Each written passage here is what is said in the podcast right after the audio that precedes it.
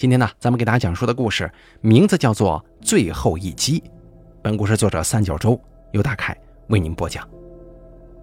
第一集，这家店专卖煲仔饭，味道还不错，来的也基本都是常客。门口写着“正宗广东煲仔饭”，可是老板却操着西南口音，名字叫董自若。他常开玩笑说自己是粗鄙之人，名字倒是诗情画意。他呀其实是本地人，没读完书就去了云南。母亲去世之后，为了陪伴关居的父亲，他又回到了这里开了这家店。董子若将近四十，开始发福，肚子越来越大，头也越来越大。这大脑袋配上一头圆寸，衬的两只双眼皮大眼睛有点怪异。而这双眼睛此时此刻正死死地盯着眼前的东西。你们说，这东西是从饭里吃出来的？他指着倾倒在桌上的一堆饭菜，中间的一段橘黄色的烟头突兀地躺在那儿。这还能有假呀？你看，都泡发了。没错，过滤嘴已经裹满了汤汁，浸泡得微微发胀了。董子若一时语塞，这确实不像是刚刚放进去的样子。可是瓦煲里面怎么会出现这种东西呢？再粗心的厨子也不会犯这种低级错误。再者来说了，饭是自己做的呀。等等，他弯下腰，凑近看了看绿嘴的品牌，心中一惊，下意识地向后厨方向看去。董老板，你看这个事儿怎么解决啊？说话的人名叫宋金，正是他交到了这个烟头。董自若一时语塞，并未答话。宋金以为他不承认，猛一拍桌子，啪的一声：“怎么想抵赖呀？行。”他转头对一旁的同伴夏元说。报警吧，顺便给市场监管局打个电话。哎哎哎，千万别呀！董自若按住夏元佯装报警的手，陪笑着说：“这这报警先不急啊，容我查一下到底怎么回事。”你这意思是我们自己搞的鬼啊？宋金恒没立目，怒发冲冠。哎，不不不，我是说，董老板。夏元亲昵地揽上董自若的肩膀，说出的话却是极度阴狠。识时务者为俊杰，你也不想自己苦心经营的店就这么黄了吧？这句话就像是抛出一个谜语。两个人说完之后，静静地看着董自若，等他自己领悟。董自若反应过来了，这两个人确实有能力轻而易举地搞黄自己的店，因为宋金和夏元最拿手的就是造谣。早年间，他们混迹于本地论坛，兴风作浪，毁了不少人。近几年又搭上了自媒体的车，把舆论玩弄于股掌之间。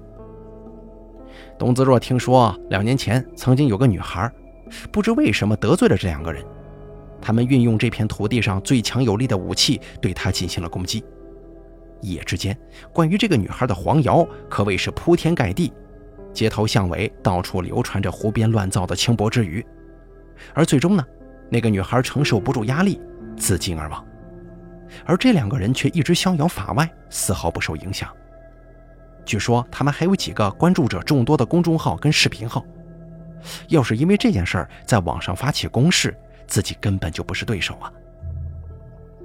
董子若思虑了一会儿，换了张脸，笑着对夏元和宋金说：“哎，兄弟，凡事好商量嘛。”他们约定明天晚上关店之后内部解决。好歹打发走了这两个人。董自若松了口气，可随即胸口中的一股怒火腾的一声就烧起来了。其实他本是个讲理的人，但自从不久之前父亲被查出患了癌症，他的脾气就变得越来越差了。这件事放在以前，他的想法绝对是破财消灾，可是这一次他只想找人发泄。店里的杂工老刀端着撤下的空碗从旁边经过，被董自若伸手拦住了去路。老刀是这一家正宗广东煲仔饭唯一的广东人，据说是前任店主留下的，在店里干干杂活什么的。很多食客都对他很好奇，因为他看着实在不像一个六十多岁的普通中老年人。老刀个子不高，留着花白的半长发，像离子烫一般垂顺笔直，半垂在眼前，后面是冷若冰霜的颧骨和高深莫测的眼神。另外半边头发夹在耳朵后面，常年戴着一个咖啡色的长款发夹。从远处看，她甚至有点像是一位上了点年纪的矮小女人。她瘦得皮包骨头，可身上若隐若现的腱子肉却暗示着她的非同寻常。夏天，赤裸上身的老刀端着盛落的空碗在后厨进出，就像是一团杀气腾腾的火焰。按理来说，这种外形对开门做生意实在没什么帮助，可因为他干活很麻利，董自若也就把他给留下了。今天的这个饭就是老刀端上去的，董自若心下判定，很有可能是他搞的鬼。煲仔饭从放好全部食材开始，一直送到客人面前，全程都是盖着盖子的。既然自己做饭的时候绝对没问题，那问题只可能出在运输的途中啊！更何况那个烟头除了老刀，没见第二个人抽过。董子若低头看着他，开门见山地说：“是你干的吧？”老刀抬起头，从发丝间的缝隙迎上了老板的眼睛。董子若弯起一侧嘴角，冷冷的笑：“是你放进瓦堡里的吧？你想砸了这家店，是吗？”下午的时候，食客寥寥无几，老板的责问引来了店里仅有的几个工人：“为什么不说话呀？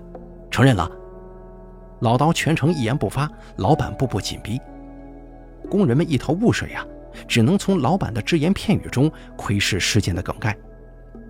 最终，董自若扬言。你要这样搞的话，早晚都他妈给我滚蛋！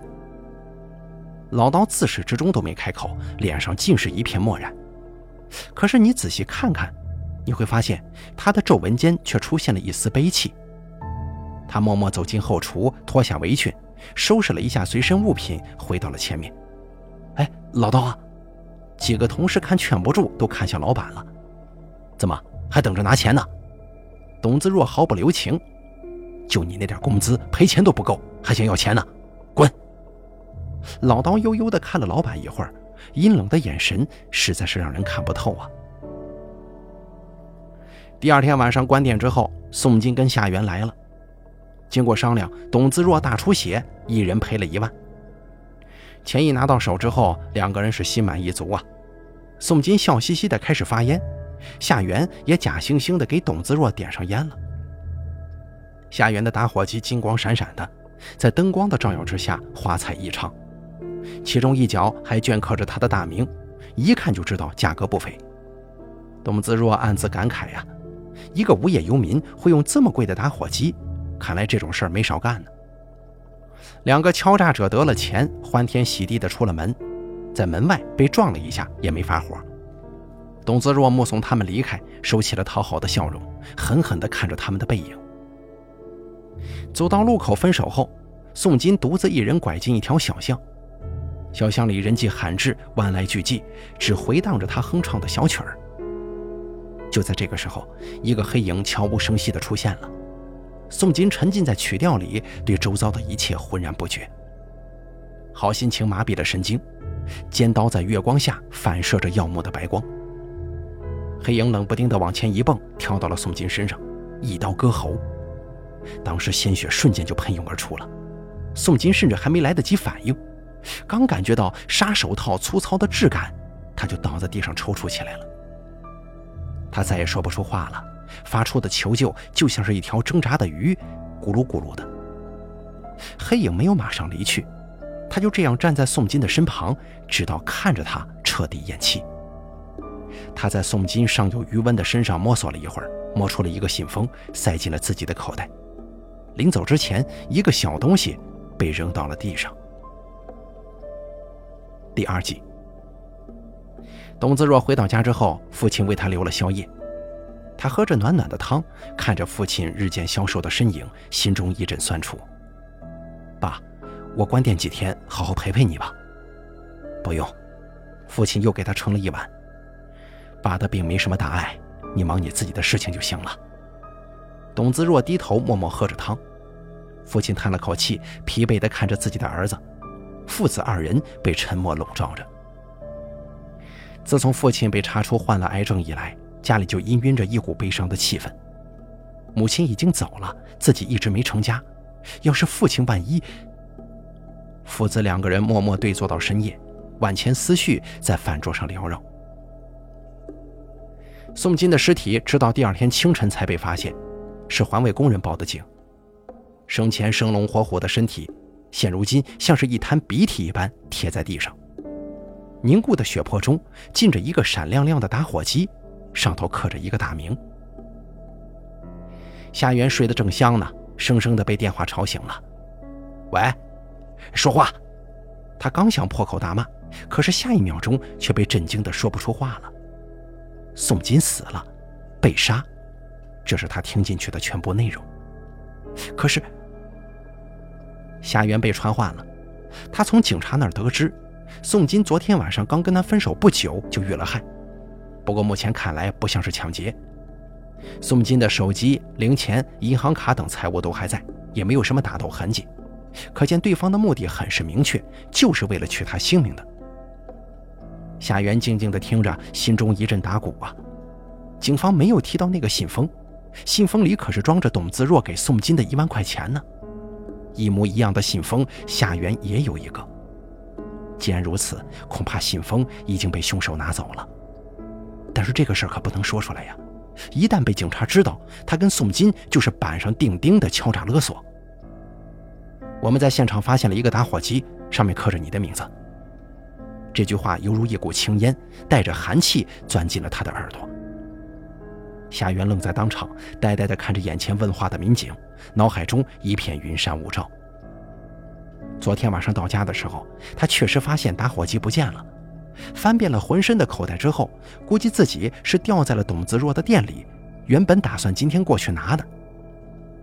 民警问道：“你有什么话要说吗？”哦哦，呃，打火机是是我借给他的，他说想拿去玩几天。虽然百思不得其解，但还是编了一句合情合理的瞎话。由于证据不足，夏元很快被释放了。他恢复自由之后做的第一件事不是回家，而是思考。他来到董自若店门外，同伴死了，他的气焰少了一半。看着董自若忙里忙外，居然不敢上前质问呢。董子若看到他，热情地把他拉了进去。夏元很是奇怪，这个因为他们而破了财的老板，眼中非但没有仇恨，反而友好的让人感到不安呢。是不是你找人做的？为了那两万块钱啊？他很想这么问，但是却开不了口。董子若问道：“你怎么一个人呢？宋金呢？”宋金死了，你不知道吗？什么？董自若呆住了，瞠目结舌地瞪着夏元。夏元看着他眼睛里明显的震惊和疑惧，寻思不像是装的，但还是忍不住问道：“这事儿不是你干的？你开什么玩笑啊？”董子若感觉自己受到了侮辱，又好气又好笑，内心的慌乱还未褪去，多种情绪交织在一块儿，露出了若有所思的表情。董子若这副样子，在夏元看来。里头可是藏着不少事儿啊！夏元忍不住问道：“你在想什么呢？你是不是知道些什么？”说话之际，上菜的工人走过他们面前，不是一贯的老刀。老刀呢？他请假了。夏元本是随口一问，见董子若脸上现出犹豫，他反而警觉起来了。老刀呢？哎，对了，昨天从你这儿出去的时候，有个人撞了我一下，那会儿我没在意。现在回想起来，那个人的身形倒是挺像老刀的。夏元说完话之后，观察着董子若的反应。听到这话，董子若的眼睛瞪得像铜铃一样。不会吧？老刀前一天就被我炒鱿鱼了，那个时候应该不会出现在这里呀。你把他炒了？为什么？嗨，我早就想让他走了，这不正好被你们赶上了吗？他这个人呢，怪怪的，迟早会砸了我的生意。夏元这个时候也忘记了自己此次前来的目的，眼珠子滴溜溜转了转，竟然开始帮董自若说话了。要不我帮你写几篇文章，毁他一刀？哎，算了吧，我没什么真凭实据，而且你也不必闹得太大，万一被追究起来，你也不是清白之人呢。董自若一改憨态，意味深长地看着他。夏元暗暗点了点头，的确呀。万一自己敲诈勒索的事儿被展露到太阳底下，官司也是逃不掉的。也许是被宋金的事吓的吧，他从胸前的口袋里摸出了一个信封。呃，这个还是还给你吧。董子若幸灾乐祸地说：“怎么，你怕了？怕了？真诚是必杀技。”夏元老实的点点头说：“为了这一万块钱赔上性命，这太不值了。我听说你父亲最近生病了，是吧？把这钱拿回去给他老人家治病吧。”行，那我收下了。董子若并不推辞，把信封塞进油腻的口袋，然后说道：“吃个饭吧，我请客，就当给你压惊了。”这次的饭是董子若亲自端出来的，瓦煲滋滋发响，带着盖子，周围一股热气被端到夏元面前。打开盖子，里面的饭菜还在持续加热，滋啦滋啦的声音带着煲仔饭特有的香味儿。夏元真的有些饿了。他拿起勺子翻动了几下，敲击焦脆的锅巴，刚想送到嘴边，可身子却猛地一颤，惊诧地抬头看向董子若。董子若正微笑地看着他呢，贴心地问道：“怎么了？不合胃口啊？”夏元没说话，他低下头盯着碗里的饭菜。饭菜中间一个不该出现的烟头，带着威胁的意味出现在了眼前。啊，我不饿，谢谢招待。说完之后，起身离去了。这小混混忽然之间变得这么有礼貌了，董子若一时愣住了，然后冷冷的笑了。夏元是一头的问号啊，既不解又带着隐隐的害怕，逃也似的跑出了董子若的店。刚来到门外，好死不死的碰上了老刀。老刀就像个幽灵，阴郁的眼神盯着他，他硬着头皮往前走。在交身而过的瞬间，被老刀拦住了去路。哦，是老刀啊！你要钱的话，应该去找你们老板呢。我不要钱，我要你的命。一把闪着寒光的刀忽然出现在眼前。失去了宋金的夏元就是个软脚虾，他腿一软，跌坐到了地上。第三集，老刀没有捅死夏元，他只是举着刀，凶狠地看着他。而董子若的出现仿佛天降神助，他一把夺下老刀手中的凶器，对着夏元快速挥手：“快走吧！”夏元哪里还顾得上其他呀？爬起来撒丫子就跑。看着他转过街口，董子若怒目瞪向老刀。老刀不看他，垂着眼睛盯着董子若手里的刀，嗫嚅道：“他把钱还你了，你就是为了这个呀？你明知道不是。”杀人要偿命的，你知道吗？董子若不自觉地提高了音量。店里的食客跟工人被外面的动静给吸引了出来。董子若拉着老刀来到那间充当休息室的小隔间，关上门，压低声音问道：“宋琴是不是你杀的？”老刀沉默了。老刀从内袋里摸出一个血迹斑斑的信封，递给了董子若。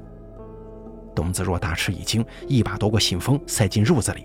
随后一拳砸在床框上，发出一声闷响。当初让你在这里干活，可不是让你杀人的。我说过了，那件事情我会搞定，把你开除也是不想你干出傻事来。你怎么就是不相信我呢？老刀慢慢抬起头，两只死气沉沉的眼睛里流露出的是漫无边际的悲伤。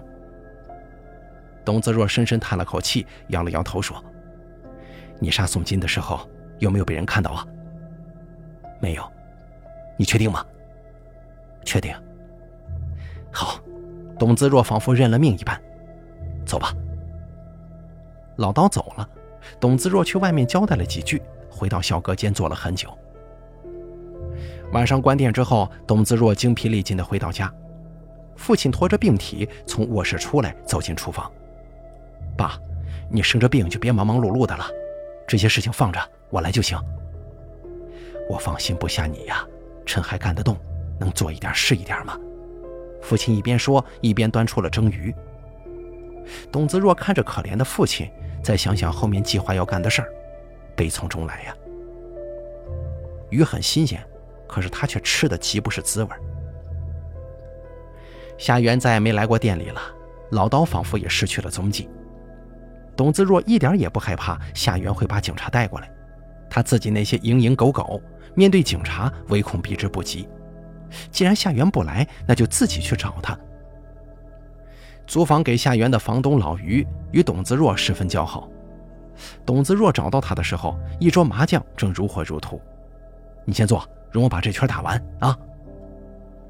老于比董子若年长十岁，头秃得亮光光的，不管什么季节、什么场合，里面永远穿衬衫、打领带，打麻将的时候也不例外。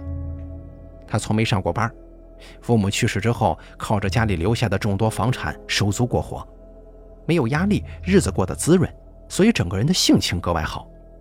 董子若当年盘店的时候，他帮了不少忙，却从不邀功。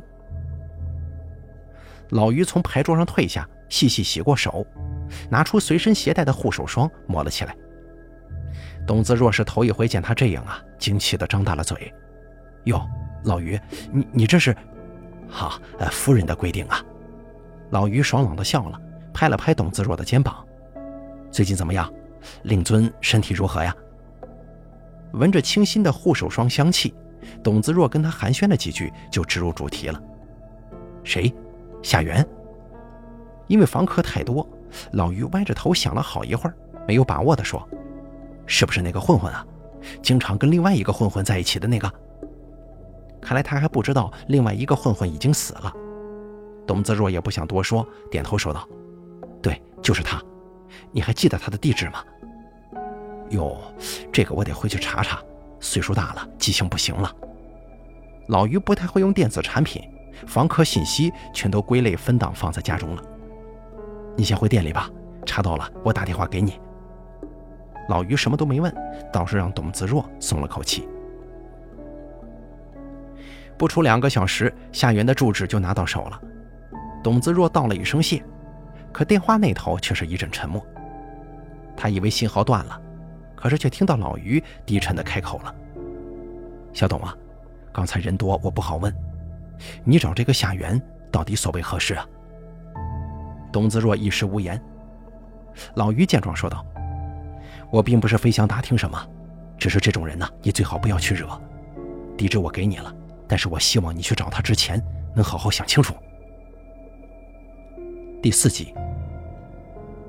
夏园的出租屋是一套上世纪八十年代的一居室，在老于的房产中属于下品。除了地段之外，没有一处值得拿出来讲的。几天后，董子若徒步登上六楼，在对应的门牌号跟前停下了脚步。这是一扇只有外侧包着铁皮的老式木门，锈迹斑斑。门上用来固定的大头钉钉出了一个福字和各式花纹，早已经锈成了红褐色。董子若伸手敲了敲，铁皮发出特有的咣咣声。没人应门，又敲了敲，可还是没动静。他把耳朵贴到门上，静静的听。冰冷的门板带着空气流动的声音，亲吻着他的侧脸。他什么也听不到，尝试着拉了一下门把手，门板晃动了一下，缓缓的向外打开了。随着门缝的变大，一股子异味钻了出来。董子若心里一动。一个显而易见的念头钻入了他的脑袋，他迈开脚步踏了进去。遮光窗帘拉得严严实实的，屋内没有一丝一毫来自外界的日光，也没开灯，唯一的光源就是那两台闪烁着荧光的电脑。电脑前面摆着一张考究的赫曼米勒椅，一个人正呆呆地坐着，对来者的闯入毫无反应。令人作呕的气味越来越浓。董子若捂着鼻子向心中的答案走去，一步又一步之后，赫然出现在视野中的是死去多时的夏元。夏元坐在这张极度舒适的椅子里，身体却不和谐地绷着，似乎在临死之前的一秒钟还在挣扎着。屏幕射出的光亮像是温柔的月光一样，拥抱着死去的人。桌面的烟灰缸里躺着几个烟头，旁边崭新的打火机反射着光芒。一闪一闪的，董子若一阵眩晕。虽然他做好了精神准备，可是当他看到夏元那张青紫的脸的一刹那，还是觉得浑身发冷啊！他留给这个世界最后的表情，像极了溺水。董子若跌跌撞撞地跑了出去，在楼下缓了很久，哆哆嗦嗦地抽了两根烟，才掏出电话报警的。夏元已经死了四天了。由于天冷，腐烂速度较慢，所以邻居们并未发现异常。董子若作为发现人，被警察问了又问。他是我店里的常客，久而久之，我们就成了朋友。最近他好几天没来了，正好我到附近办事儿，就顺道过来看看他。可谁知道，你来的时候门是开着的吗？是，不过没敞开，虚掩着。啊，这位是？警察指着闻讯赶来的老于。老于带着少有的惊慌，简单的做了一下自我介绍。回答完一些常规问题之后，董子若跟老于看着包裹起来的夏元被抬下了楼。警察同志，他是自杀的吗？老于对死因很好奇。这个还需要进一步鉴定啊。警察的口风滴水不漏。哎，好，好。不好能怎么办呢？不管哪种死法，他这套房子肯定会大跳水降价的。出来看热闹的邻居们三三两两窃窃私语。董子若跟老于走到安静处，董子若递了根烟，默默吞云吐雾一番。老于盯着董子若说道：“前几天你刚来问过住址，今天他就死了，这巧了不是？不是今天。”董子若回避着老于探究的目光，努力压制住正在发抖的手，回头看了一眼，轻声说道：“警察说了，是四天前。哦，那你听说死因了吗？”我听警察提到了空气栓塞，后面两个字轻得像是唇语。董子若像逃避什么似的，扭头看向了另一边。静脉注射吗？老于眯起眼睛看着他的后脑勺，董子若也没否认。老于心中当时就是一凛，几乎可以确认自己猜对了。他犹豫了一下，压低声音，委婉地说：“你知道凶手是谁，对吗？那又怎么样啊？”董子若呆滞地看着远处的某个点，用拇指搔着下巴，语焉不详地说：“他们抓不到人的。”老于疑惑地看着他的侧脸，把众多问题咽了下去，最后只说道：“如此最好了。”哦，对了，把这个还你吧。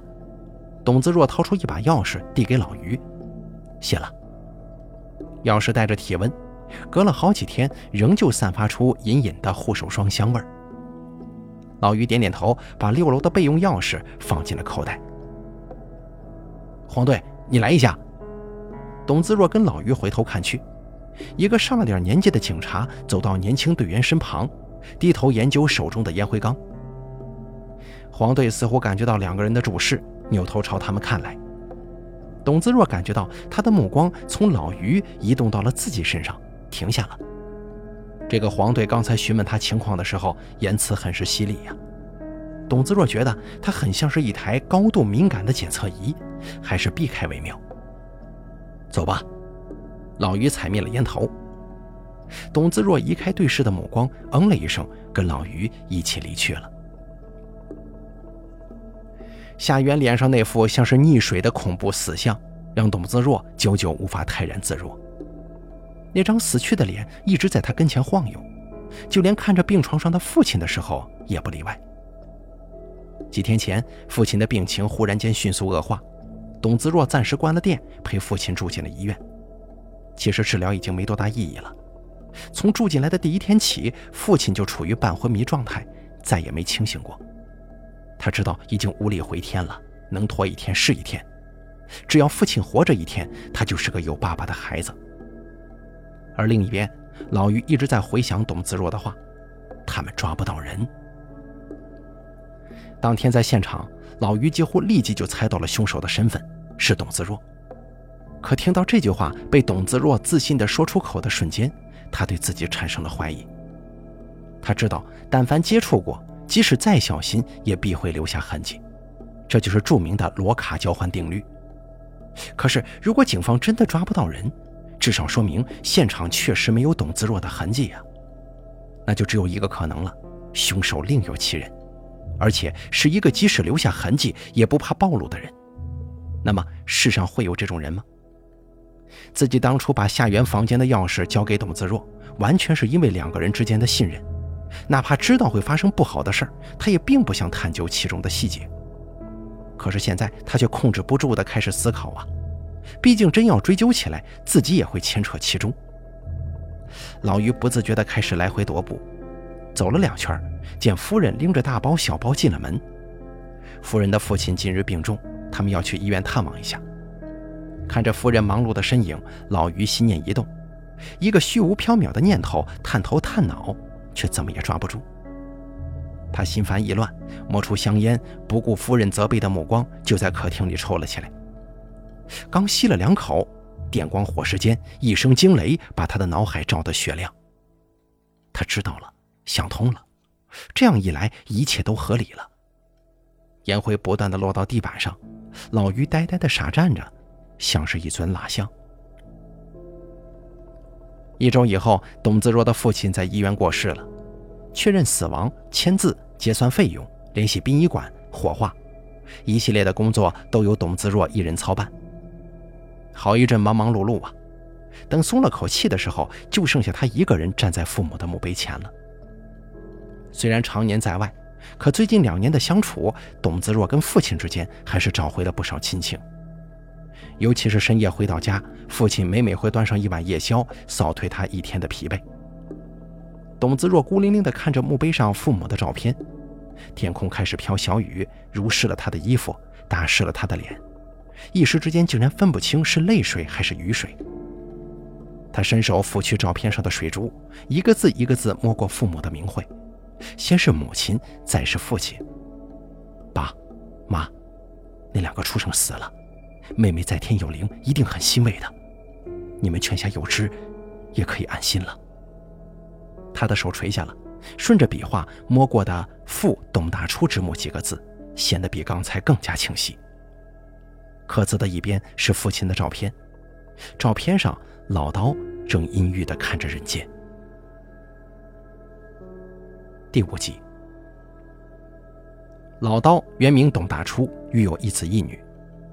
在董子若看来，他不是一个慈爱的父亲，从小对他的管教就非常严格，稍微一淘气就是连骂带打，这一打就打到十五岁了。初中毕业之后，董子若终于忍无可忍，留下一封简短的信，连夜离家出走，一走就是二十几年。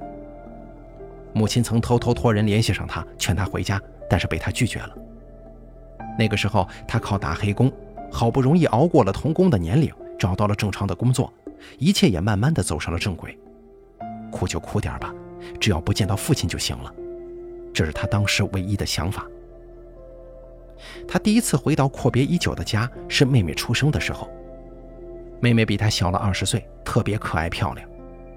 也许是因为老来得子吧，也许是心底想弥补内心深处对儿子的亏欠，这个女儿成了父母的掌上明珠。董子若也格外喜爱妹妹，因为她逢年过节，她愿意回家了。全家人都把爱倾注到了这个女孩身上，因为她这个家又变回了家的样子。可是十八岁那年，妹妹却永远的离开了他们。董子若的妹妹就是被宋金和夏元造黄谣崩溃自尽的那个可怜女孩。那天，董子若的母亲在电话里哭着告诉她，妹妹半夜走进了河里，等找到的时候，人已经没了。他挂了电话就动身回了家，却只看到妹妹停在屋中冰冷的尸体和悲痛欲绝的父母。直到这个时候，他才知晓了事情的原委。早在半年前，妹妹就被夏元缠上了。夏元想要跟她搞对象，遭到拒绝之后，就伙同朋友宋金一起强奸了她。事后，夏元跟宋金开始在街头巷尾到处宣扬，说妹妹行为不端，勾引他们，并且还伴有更加不堪入耳的话语。母亲哭泣着摇头，实在是说不出口啊。她从来都没有跟我们说过这些事儿。我们只是发现他最近心情不好，问他什么他也不说。可谁知道？董子若颤抖着看完了妹妹留下的遗书，从头到尾一滴眼泪也没流，浑身上下除了愤怒之外，再也没有第二种情绪了。他红着眼，开始发疯一般的在街上寻找那两个人。这两个人是当地有名的小混混，无人不知。可是找了两天，却毫无音信。他想去报警，可妹妹已经去世了，各种谣言也只是口口相传，并无实证，也难以找到源头。现如今那两个人不知所踪，他自知毫无胜算了。三天后，活泼可爱的妹妹变成了一个四四方方的小盒子。董子若忍了几天，终于泪如雨下，她再也见不到妹妹了。屋漏偏逢连夜雨啊！母亲因为此事悲伤过度，没过多久就病倒了，再后来郁郁而终。办完丧事回到家，两个男人默默无语，坐了一夜。妹妹跟母亲的相继去世，抽掉了父亲董大初的精气神，也消散掉了他们父子之间的芥蒂。所以，哪怕母亲弥留之际留给他的那番话给他带来了巨大的震撼，他对父亲也恨不起来，反而觉得他很可悲。几个月后，为了让父亲分心，不至于整天沉浸在忧思之中，董子若结束了长达二十几年的出走生涯，回到了这里。用多年积攒下的钱盘下了这家店。出走时的青涩少年归来时早已一脸沧桑，全不见当年模样。父亲在他的建议之下来到店里做一些轻活。在父亲高超厨艺的指导之下，董自若手艺精进，迅速打出了好口碑，食客络绎不绝，也慢慢的添加了一些人手。可他们父子之间的关系却几乎没人知道。因为开店没多久，父亲就在食客中发现了那两个人的身影，那两个直接或间接害死妹妹和母亲，如今却若无其事的人渣。看到他们的那一刹那，父亲似乎就开始谋划，并告诉董自若，对外千万不可以叫他爸爸。也就是从那天起，董自若只敢对外宣称这个阴冷的老头姓刀，是盘店的时候顺手带的，不知道他的底细。也是从这个时候开始，父亲开始健身。为了不引人注目，他买了一大堆器械在家里练。父子两个人暗暗憋着一股劲儿，只等着机会到来。而这一等就等了两年。这两年里，宋金和夏元成了店里的常客。董子若跟父亲知道，绝不能轻举妄动。最终机会还是来了，但是这个机会伴随着悲剧，同时叩响了董家的大门。一个月前，父亲查出患了癌症，死期，撑死了也就有半年的时间。健身是不可能再继续了，但心中那一股气一直支撑着父亲身上的一块块腱子肉，使得他看起来根本就不像是一个得了绝症的病人。父亲自知时日无多，复仇的心情前所未有的急迫。终于，他在宋金的碗里放下了那枚充当导火索的烟头。父亲的擅作主张让董自若又气又惊，气的是怎么劝父亲都一直在抽烟，惊的是他感觉自己已经猜到了父亲的想法。相比于挑起纠纷，直接下黑手无疑更加省事儿，也不会留下更多线索。但这样一来，他董自若作为老刀的老板，他们之间的真正关系很可能就会被曝光，而他就很难不被牵连，妹妹的死因也很可能被再次提起。这是父亲眼下最不希望的事情。而基于那两个混混的品行，如果让他们背上敲诈勒索的罪名，自己这一方的胜算就会大大增加。这种人不具有侠义精神，只能同享福，不可能共患难。正如老刀所预料的，就算夏元心里对他们有所怀疑，也绝不会豁出自己为宋金出头的。但是打发走两个混混之后，董自若还是借口开除了老刀。不希望他铤而走险。当天晚上，父亲悲泣着告诉他，要用自己的命去换那两个人的命。你疯了！这是董自若的第一反应。反正爸也活不了几天了，就让我临死之前把最想干的事干了吧。父亲在儿子面前脆弱的像个孩子。你不想那两个人死吗？第二天，父亲伺机而动，在店门外顺走了夏园的打火机。跟着宋金走进了那条无人的小巷。当宋金躺在地上抽搐的时候，他站在一旁，一字一句地诉说了自己的身份，只是不知道宋金听进去没有啊。而下一个轮到夏元了。老刀在店门口亮出刀子的时候，夏元吓得瘫倒在地，也着实惊得董子若乱了阵脚。董子若这个时候才知道，父亲已然杀了宋金。他也知道再怎么阻止恐怕都没用，于是拿到夏元的地址和钥匙之后，死神真正光临了那间简陋的房子。第六集，咔嚓一声，门毫不费力的就打开了。门口的黑影没有犹豫，一闪身溜进了屋里，轻轻的把门带上了。屋里空无一人，夏元五分钟前出去了，只留下两台开着的电脑。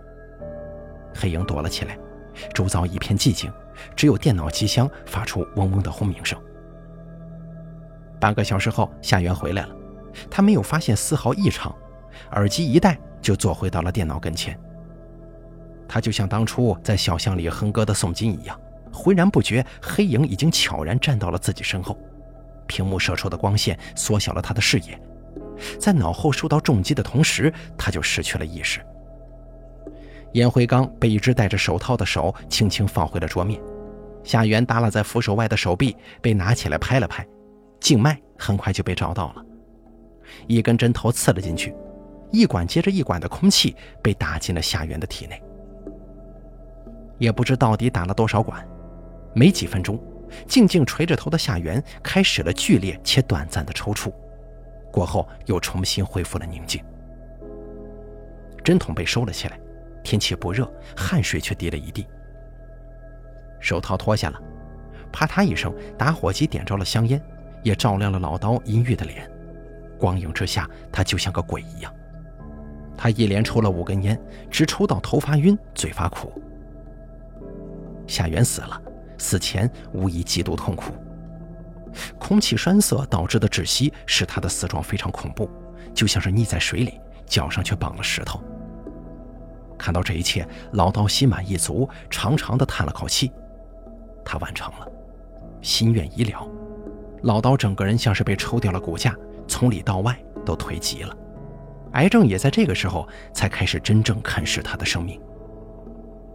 四天后，董子若来到这里，清除了父亲留下的痕迹。烟灰缸里的五个烟头和宋金嚼到的那个是同一款。与此同时，老刀送进医院没几天，病情就迅速恶化。原本注意保养，很可能还能再拖上几个月的，可他就像放弃了自己一样，一周后死在了医院里。第七集，雨渐渐大了。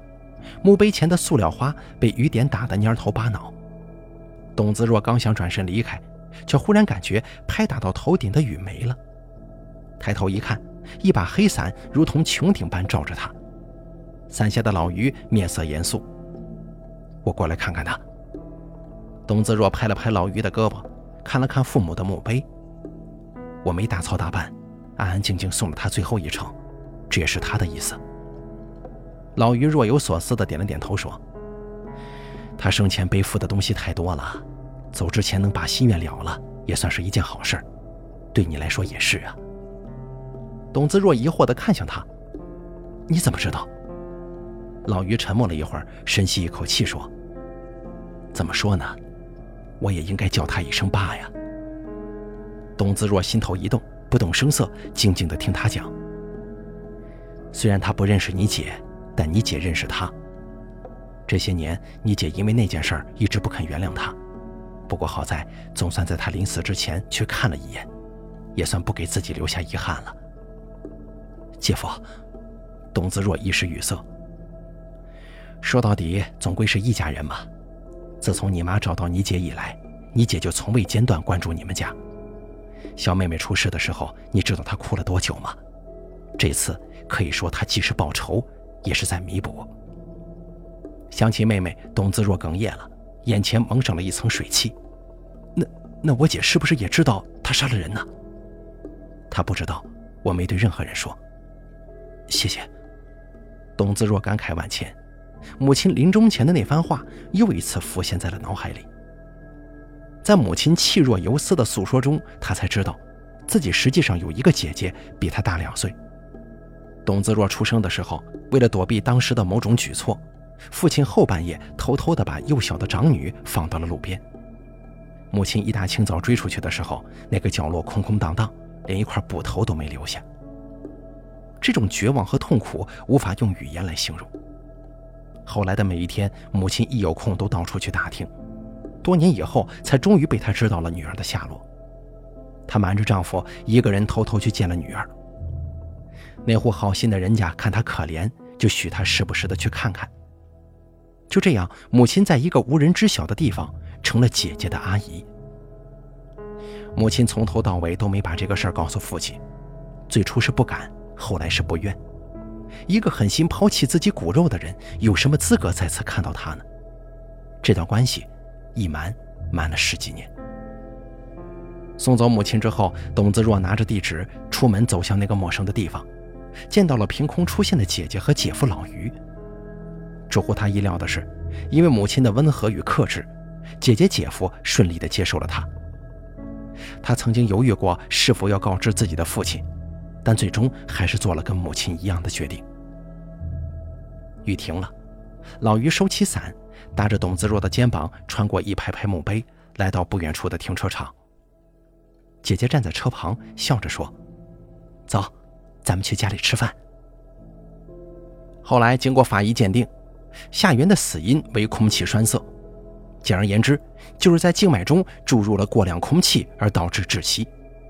整间屋子里，警方一共发现了四个人的指纹，分别是死者夏元、发现者董子若、房东老于，还有早已死亡的宋金。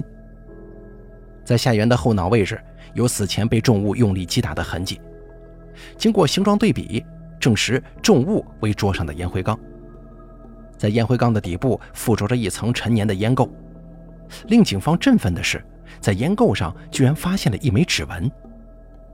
黄队推测，这是掐灭烟头的时候手指不小心按到烟灰缸底部所留下的。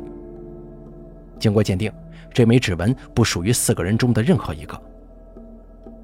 正在犯难的时候，那个交换钥匙的场景再一次出现在了黄队眼前。警车轻轻滑到那家生意兴隆的煲仔饭店的时候，董自若正忙得热火朝天。黄队笑容可掬地下了车，他看到董自若坐在收银台后面，僵硬地背过身去。董老板，咱们谈一谈呢。黄队尽可能不引起食客的注意。董自若心里明白，黄队这台检测仪。终究还是发出了警报声。只听他淡淡的说：“好，好了，咱们本期故事呢，就给大家讲到这儿了。感谢您的收听，咱们下期节目不见不散。”